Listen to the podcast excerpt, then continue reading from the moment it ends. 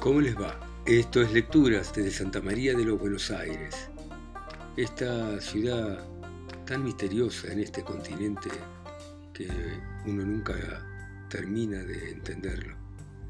Y vamos a continuar con El enigma de la calle Arcos, esta que está considerada la primera novela policial argentina.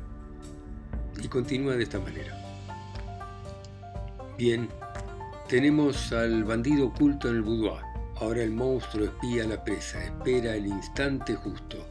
Y cuando ésta llega, el feroz delincuente, ágil como una pantera, se lanza sobre la víctima indefensa, la sierra desde atrás, brutalmente, con su poderoso brazo izquierdo y le hunde fulminio con la mano derecha un pañuelo en la boca.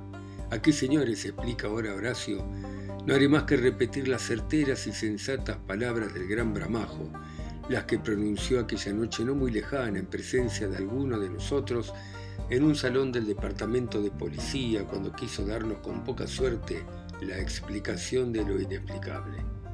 Y dirigiéndose a Enrique le dijo, le pido usted mil disculpas, joven distinguido y apreciado, si con estas palabras volveré a recordarle uno de los momentos más asiagos de su vida. Pero, no se preocupe, no hay cuidado, interrumpióle el aludido. Ahora estoy fuerte y sano, puedo soportar esto, tenga bien seguir. Sí, señores, sigue el autorizado. Según las versiones taquigráficas, las textuales palabras de Bramajo son las siguientes.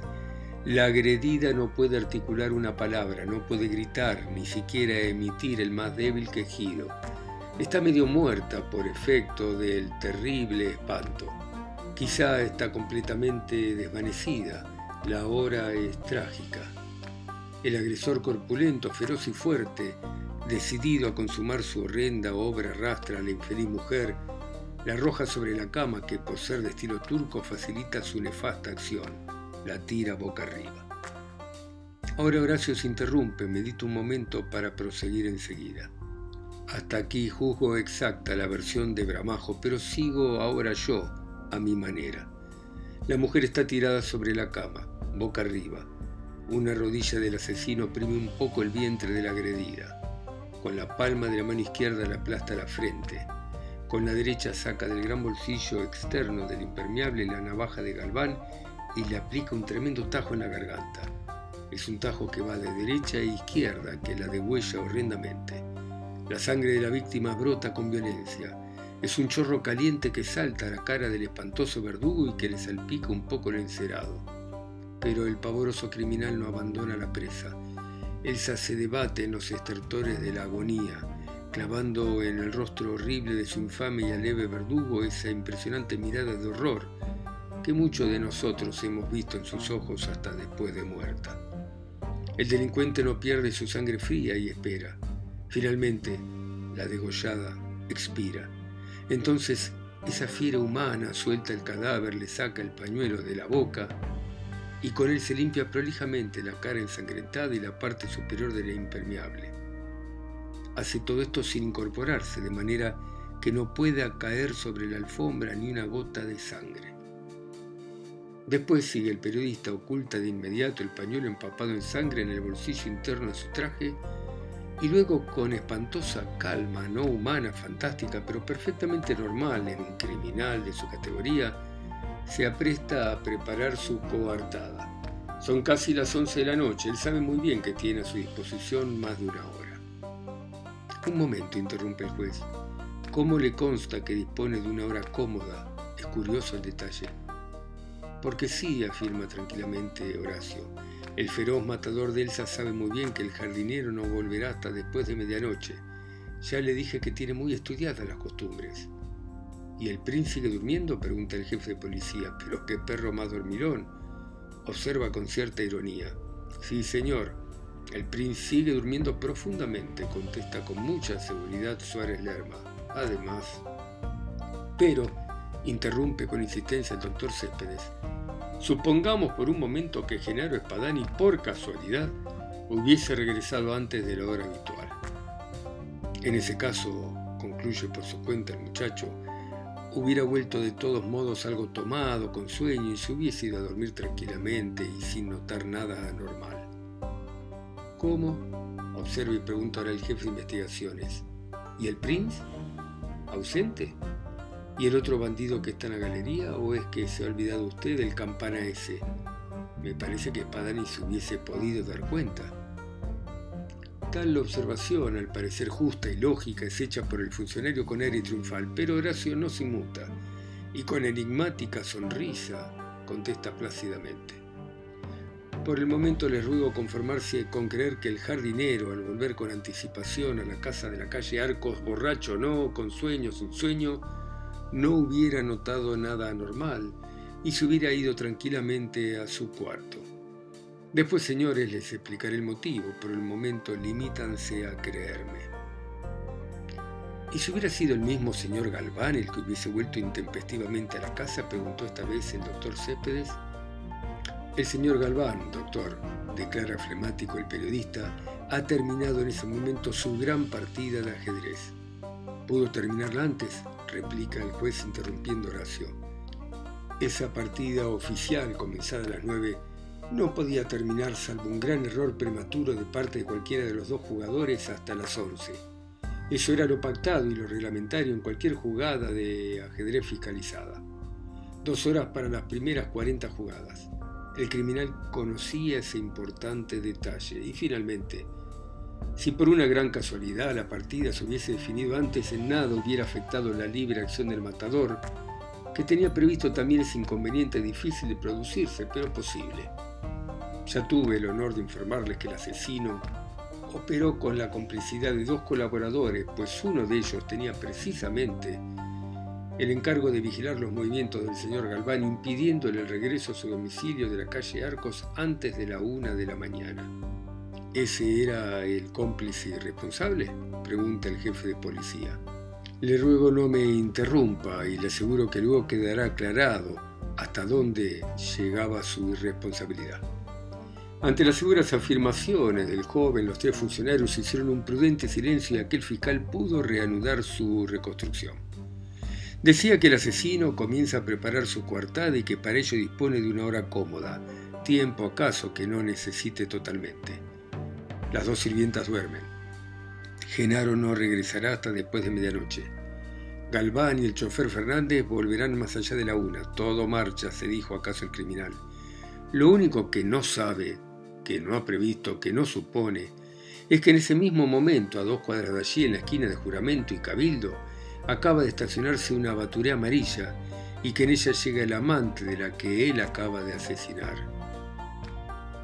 Esto es lo único que no sabe aquel pavoroso criminal, pero desgraciadamente ni así podrá ser descubierto o molestado porque su propia víctima lo ha salvado de antemano.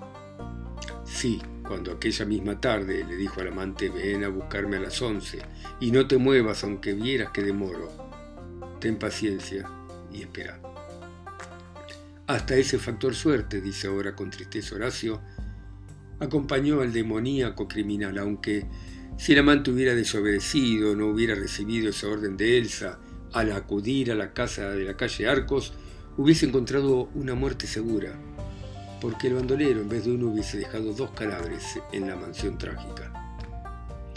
Horacio Suárez Lerma calla, piensa, saca el reloj, lo mira, son las 11 menos 10 minutos, al punto manifiesta un deseo inesperado. Señor jefe de investigaciones, dice dirigiéndose al funcionario, necesito hablar dos palabras en particular con usted, ¿puedo? El imprevisto pedido del periodista extrañó muchísimo a los presentes, sí, sorprendió sobremanera, pero un rápido gesto del juez del crimen, el aludido, se incorporó. Estoy a su disposición, joven, declaró entre curioso y malhumorado. Con el permiso de ustedes, señores, agregó Horacio, y salió del salón acompañado de aquel jefe policial. Transcurrido unos pocos minutos, los dos personajes volvieron. Horacio traía una sonrisa triunfal en los labios. Entre Oscar Lara y el periodista hubo un cambio de miradas especiales.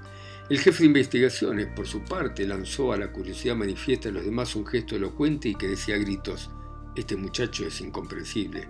Lo que me dijo no tiene importancia ni merecía tanto secreto. Señores, señores míos, dijo alegremente el joven. Discúlpenme este paréntesis sin mayor valor, pero yo también estoy trabajando con los minutos contados y desde ya les aseguro que nos acercamos al comienzo del fin.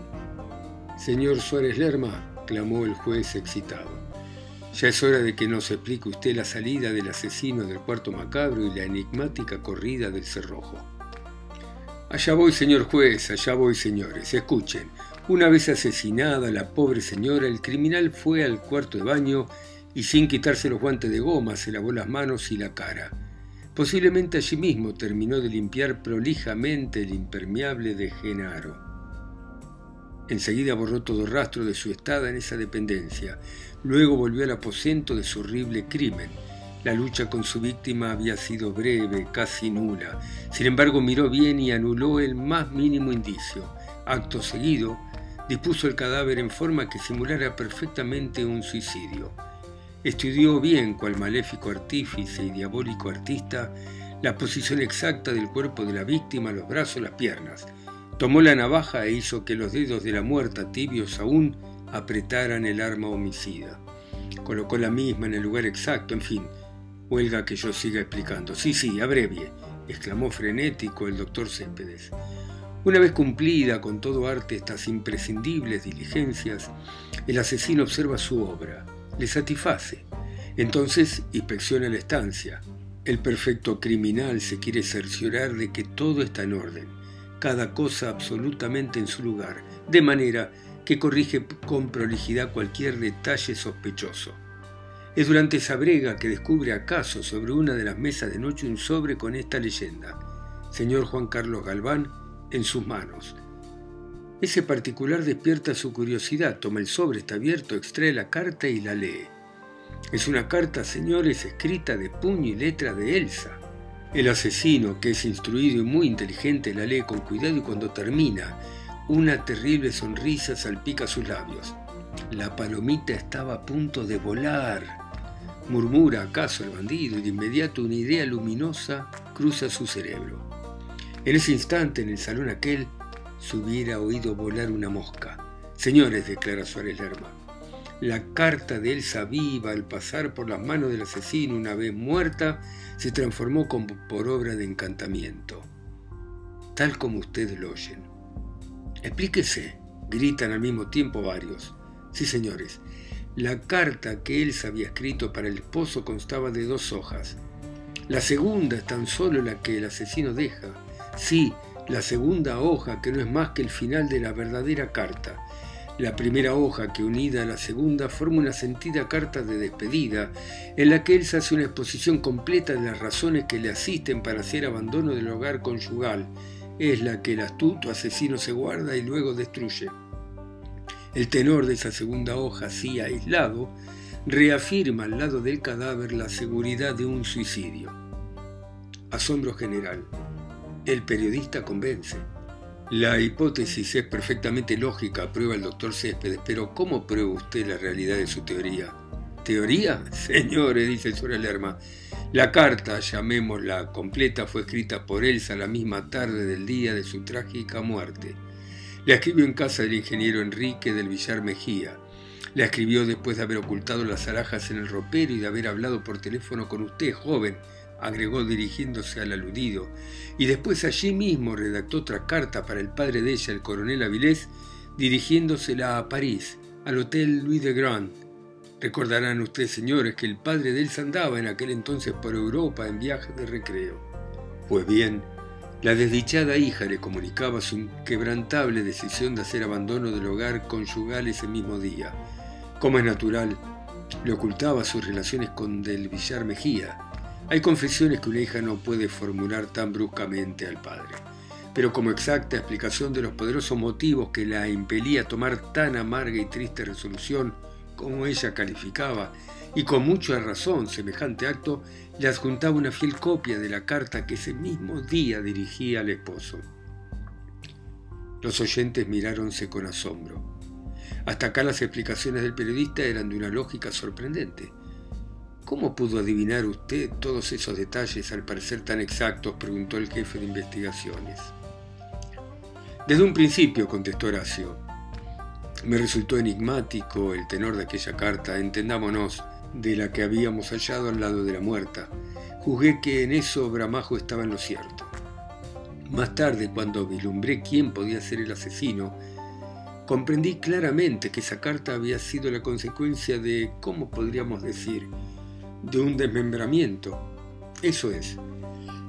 Hoy felizmente puedo someter a la lectura de ustedes la copia exacta de la verdadera carta que la pobre víctima escribió de su puño y letra. Sepan, señores, que anteayer llegué de Europa. El regreso a mi patria lo efectué en el Mansilla. En el mismo vapor volvió a la Argentina el coronel Avilés. A bordo, excuso decirles, trabamos relación. Yo le expliqué el único objeto de mi viaje a Europa, en fin. Aquí los pormenores están por demás. Ustedes comprenderán fácilmente el resto. El coronel me entregó la carta copia que ahora resultará una pieza probatoria valiosísima de este ya célebre proceso. Aquí la tengo y la voy a leer. Luego la pondré a la disposición de la justicia, pues para ello tengo la plena autorización del padre de Elsa. Si este documento no apareció antes, es debido a que cuando la correspondencia de Elsa llegó a París, el coronel estaba viajando por Egipto. Quedó pues archivada en el casillero del hotel. A su mezcavilez al regresar a Francia, ya de retorno a nuestra patria, pudo recibir su correo y halló la carta de su hija. Suárez Lerma sacó su cartera, estaba repleta de papeles y extrajo el precioso documento y leyó la legítima carta de Elsa. Él aquí textualmente. Juan Carlos, cuando tus ojos recorran estas líneas, los míos ya no tendrán lágrimas para derramar y estaré lejos, muy lejos, del que otrora fuera mi hogar conyugal. No me busques, nada intentes ni pretendas, porque esta partida para ti jamás tendrá retorno. Es la legítima esposa, por ti vilipendiada hasta el escarnio, la que se va, no la mujer herida en su amor. Nuestro amor, si en realidad ha existido alguna vez, ha muerto para siempre desde el día en que enlodaste nuestra unión entregándote con descaro y desenfreno a las falsas y venales caricias de una aventurera, porque a mis ojos tu amante es una aventurera y una tristísima meretriz. Desde entonces me inspiraste lástima y desprecio. Si continué a tu lado fue para evitar el escándalo, un gran dolor a mi padre y respetar al mismo tiempo mi decoro de legítima consorte. Pero hoy estoy harta, no puedo más es imposible para mí tal situación. Me revelo a mi infortunio. Soy joven todavía y tengo derecho a rehacer mi existencia. Cansada de tu conducta infame no encuentro más fuerza para soportar esta vida. Yo me elimino y ni al tomar esta resolución amarga y tristísima puedo perdonarte. La que fue tu esposa, Elsa, Buenos Aires, 2 de agosto. Terminada la lectura, la carta de Elsa pasó por las manos de todos los oyentes. Constaba de dos hojas como el original. La primera concluía con la palabra existencia, la segunda comenzaba con la palabra cansada. Era letra de ella sí la misma escritura apretada, fina y elegante. No, no había confusión posible, y el más autorizado en esa reunión para reconocer la legitimidad de esa letra era el ingeniero Enrique del Villar Mejía. Cuando ese valioso documento llegó a sus manos, el infortunado amante lo observó con atención y tristeza. Después besó con desesperación esas dos hojas de papel y ante el respetuoso callar de todos lloró, lloró como un chico. Se produjo en el salón un gran silencio turbado tan solo por el sollozar del desdichado joven que en ese instante añoraría quizá más que nunca su gran dicha pretérita. Momentos después se le oyó murmurar mi Elsa, mi pobre Elsa, morir así. Capítulo 11. Más luz. Pasado ese momento patético, Horacio Suárez Lerma, satisfaciendo el deseo general, reanudó su interrumpida reconstrucción. Ahora, señores, dijo, voy a demostrarles cómo salió el asesino del cuarto macabro, es decir, cómo pudo salir dejando el cerrojo perfectamente corrido. Somos puro oído, joven, declara con mucha amabilidad el doctor Céspedes. El criminal, explica ahora a Horacio, una vez desmembrada la carta de Elsa la mete en el sobre que coloca donde nosotros la hemos encontrado pocas horas después del lúgubre episodio, esto es, encima de la primera mesita de la noche entrando apoyado contra el pie del velador. Al hacer eso piensa en su ingenioso plan, premeditado, cuidado y madurado durante el espacio de casi dos años, y ahora seguro de sí mismo se apresta a llevarlo al terreno de la práctica. Observa el velador y nota enseguida lo que nosotros también, cuando nos llegó el turno, pudimos notar. Se trata, como ustedes recordarán, de un artefacto de madera patinada estilo árabe, la que, además de ser giratoria, puede inclinarse al antojo de quien la maneje. Esto favorece muchísimo los propósitos del miserable, efectivamente. Lo primero que él necesita es envolver en sombras el cadáver, sí, en sombras lo más tupidas posibles y echar luz, mucha luz sobre la puerta. Si el velador de la extinta no hubiera estado provisto de esa pantalla tan acomodadiza detalle que quizá el criminal desconocía, para conseguir su objetivo hubiera tenido que utilizar un cartón, un libro o un diario. La especial hechura de ese velador le ahorra semejante trabajo. Es pues tarea bien fácil para el bandido inclinar la pantalla hacia el lado de la cama graduándola a su criterio hasta conseguir el efecto de luz que le hace falta. Después de esta sencilla operación, el taimado malhechor apaga la luz de la araña central, que ilumina a profusión el dormitorio, se aleja un poco y observa una vez más el cuarto trágico. Diríase un artista que estuviera admirando lleno de gozo su obra más selecta, la mejor. El tenebroso criminal ha conseguido escalar el primer trecho de su demoníaco plan se muestra pues muy conforme, entonces sale de allí y va a buscar al perro. En menos de un minuto regresa con él y lo suelta en el boudoir. Imposible, imposible, protesta casi iracundo el doctor Céspedes, interrumpiendo las palabras del periodista. Lo que usted acaba de decir es materialmente imposible que haya podido suceder. En menos de un minuto el asesino no ha podido ir desde el cuarto macabro hasta el galpón, sacar al prince que está dormido debajo de un sobretodo y hecho un bulto inerte detrás de un cajón, cargarlo y traerlo hasta el boudoir. No puede ser. No puede haber hecho todo eso en menos de un minuto. Esto es imposible y no se puede admitir. Doctor, suplícale Suárez Lerma con gran aplomo y refinada amabilidad. Doctor, le ruego encarecidamente tenga la fineza de no interrumpirme, máxime si es para prejuzgar. Déjeme hablar, por favor. Bueno, muy bien. Dejamos por ahora acá este relato, la verdad tan intrigante, ¿no? Que quién es el asesino, cómo salió del cuarto. Y continuamos mañana, ustedes escuchando desde sus países, ciudades, continentes, islas, pueblos. Mi voz acá, solo y lejos en Santa María de los Buenos Aires. Chao. Mañana continuamos.